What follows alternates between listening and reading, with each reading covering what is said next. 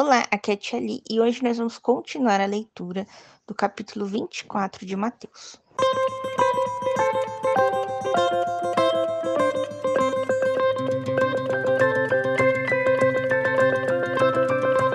Bem-vindos aos Novenáticos Kids e hoje nós vamos ler a segunda parte do capítulo 24 de Mateus.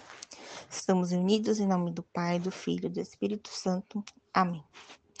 Santo anjo do Senhor, meu zeloso guardador.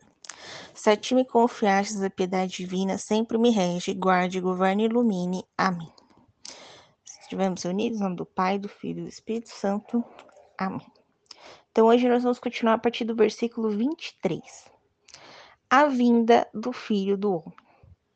Já para aqui, Filho do Homem é um dos títulos dados a Jesus, né? Então, Filho do Homem Filho de Deus, Messias ou Cristo. O que, que significa isso?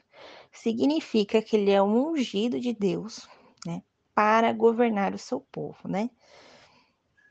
Mais que isso até, que ele é o filho de Deus que veio para governar, né, o povo de Israel. Vamos lá.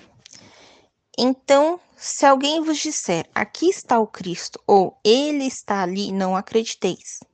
Pois aparecerão falsos cristos e falsos profetas, que vão fazer grandes sinais e prodígios a ponto de enganar, se fosse possível, até os escolhidos. Vede, eu vos preveni. Vamos dar a pausa aqui. Então, ele fala para não acreditar quando disser que esse é o Cristo, aquele é o Cristo, ele reencarnou, né? Não existe reencarnação, tá? Esquece, tá? Jesus Cristo só tem um, né? E a gente não pode ver ele assim hoje em dia como se ele fosse um humano, né? Então, vai ter pessoas que vão ter as visões espirituais, logicamente, vai ter lá a estátua, né? No, no crucifixo, na igreja, aí tudo bem. Mas humana, como humano de novo. Não, tá? Aí ele vai dizer que vai aparecer falsos cristos, ou seja, pessoas que vão dizer que vem em nome de Cristo e que isso e aquilo e que a religião deles é maravilhosa e assim vai. E na verdade, não. E ele pode fazer, aí ele fala grandes sinais e prodígios. Por quê? Quando a gente vai ler o Evangelho de João, a gente vai ver que João trata todos os milagres de Cristo como sinais. Então, essas pessoas estariam fazendo assim grandes coisas, né? Como milagres, é, levitação, umas coisas assim. Só que essas pessoas não estão com Cristo. Então, tudo isso que elas estão fazendo vem de uma falsa religião, certo? é difícil explicar essa parte para vocês, porque as falsas religiões, elas enganam muito a gente a ponto de acreditar que elas são verdadeiras. Mas a única que é verdadeira é aquela que acredita no Cristo verdadeiro, ou seja, as igrejas cristãs, né? Apesar de nós estarmos divididos, né, em várias denominações que a gente fala, né? Tem igreja evangélica, tem igreja ortodoxa, tem igreja católica todas elas acreditam no Cristo. Tá? Todas elas partiram da Igreja Católica. Então, mas todas elas acreditam no Cristo. Então eu vou considerar que a igreja verdadeira é a igreja cristã, tá bom? Não vou especificar uma delas, ok? Então, não é igreja cristã, ela tende a enganar a gente em algum ponto, tá? Alguma coisa que elas falam, assim, tende a nos enganar em algum ponto, ok? Aí os judeus e os, os islâmicos, eles não acreditam na vinda de Cristo como o Filho de Deus. Então, vamos dizer assim que eles estão atrasados né, na história, ok? Não que eles sejam falsos, mas eles estão atrasados, tá? Vamos dizer assim. Faltou, vou gritar uma parte, né? Mas hum, essas falsas que eu estou falando são out outras religiões, né? Que não, nem sabe, nem sequer, quando elas surgiram, nem sequer existia Cristo, tá? E aí, hum, porque elas vão acreditar em vários deuses, né? Em várias coisas. E aí depois chegou uns dois, depois misturou tudo. Aí esses daí, essas daí é falsa, falsa, falsíssimas, ok? Mas eu não quero aqui citar os nomes, né? Para não dar problema. Então vamos lá. Versículo 26. Se, portanto, vos disserem, ele está no deserto, não deveis ir lá. E se disserem, ele está no interior da casa, não acrediteis. Pois, como o relâmpago que parte do oriente e brilha até o ocidente, assim será a vida do filho do homem. Ou seja, quando o filho do homem voltar, todo mundo vai ver.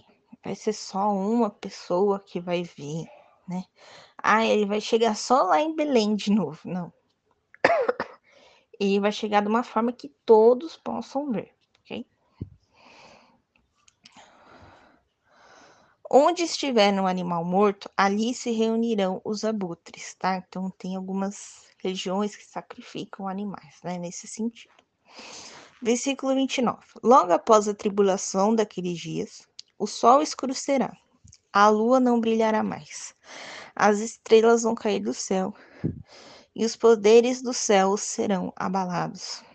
Então aparecerá no céu o sinal do Filho do Homem. Todas as famílias da terra hão de chorar, e verão o Filho do Homem vir sobre as nuvens do céu com poder e grande glória. Então veja bem, quando ele voltar, ele vai vir do céu de uma forma que todos consigam ver. Então não vai ser tipo assim, ah, ele vai nascer lá em Belém, né, que nem foi da primeira vez. Não.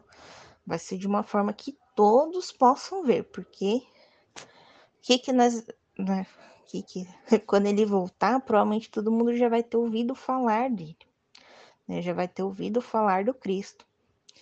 Então ele vai chegar de uma forma que todo mundo possa ver. Ele enviará seus anjos como uma trombeta retumbante, para reunir seus escolhidos dos quatro pontos cardeais, de uma até a outra extremidade do céu. Então, ou seja, ele vai convocar todos aqueles que acreditam nele, né, para estarem presentes nessa grande vinda. Da figueira podeis aprender esta comparação. Quando seus amos se torna, tornam ternos e as folhas começam a brotar, sabeis que o verão está chegando. Assim também, quando virdes tudo isso, sabeis que ele está perto às portas. Na verdade, os digo, não pastará esta geração sem que tudo isso aconteça. Passará o céu e a terra, mas minhas palavras não passarão. Aqui, quando ele fala essa geração, ele está falando a geração que acredita em Cristo, tá? Então é a geração que nós estamos, tá? A geração dos filhos de Deus agora, né, como cordeiros do reino dos céus. Então, é essa geração que está falando. Não é que vai ser 20 anos, 40 anos, mil anos, não. E aí ele fala que quando os sinais começarem a aparecer, vocês vão saber que eu estou próximo. Então a gente vai ter muita, muita gente falando que este fim dos tempos já está próximo, que os sinais estão começando a aparecer, né? Nunca se viu tantas aparições de Nossa Senhora como no século XX, né? Então ele vai falar que esses tempos já estão chegando, tá? Então que a gente possa é, estar cada vez mais próximo de Deus, cada vez mais em oração, porque a gente não sabe o dia nem a hora que ele vai vir. Porém, é, os sinais estão nos mostrando que isso vai acontecer logo. Só que o logo de Deus não é igual ao nosso logo, né? O tempo de Deus é diferente do nosso tempo. Então pode ser amanhã, como pode ser daqui mil anos, né? não sei. Né? Mas que nós possamos estar preparados né, para este tempo. Tá bom? Esse é um tema complicado, é um tema difícil, tá bom? É, procurem escutar de novo, escutar com os pais de vocês, tá? que mais que eu posso dar de conselho? E amanhã a gente vai continuar nessa temática difícil, depois a gente vai passar para o capítulo 25, tá bom? Um beijo, um abraço, que a paz de Cristo esteja convosco e o amor de Maria.